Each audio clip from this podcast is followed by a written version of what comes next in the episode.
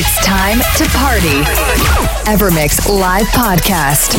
Now, one hour mix by Gil Everest. Evermix. Welcome, it's Gil Everest and you're listening to my Evermix episode 137. Enjoy! Uh,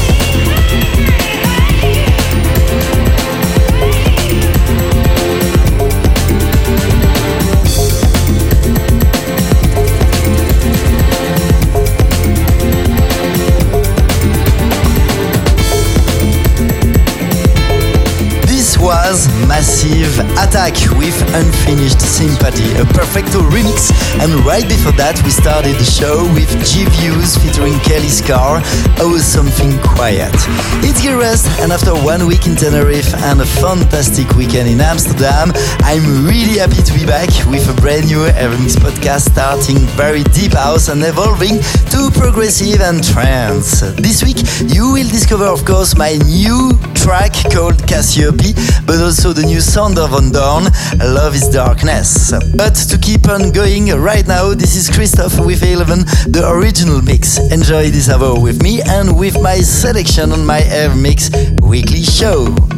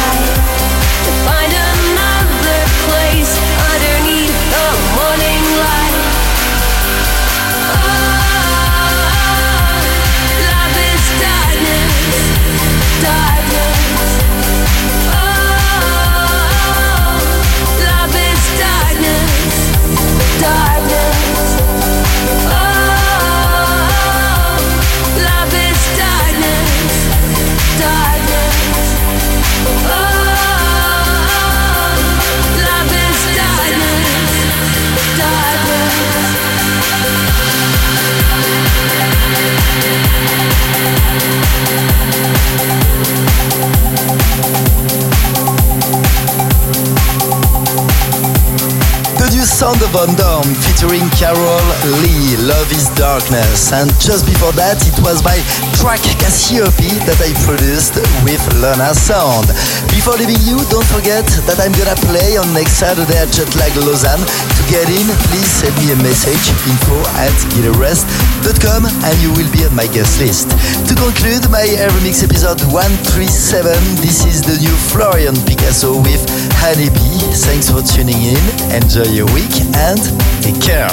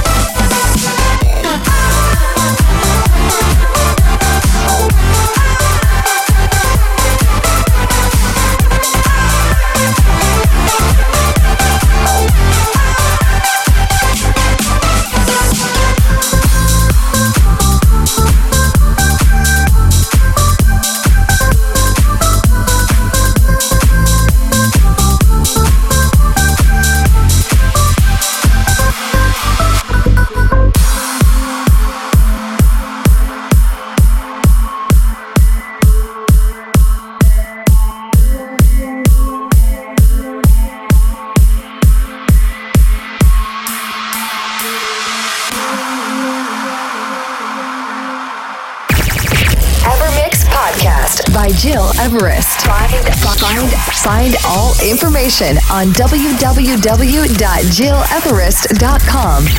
Evermix.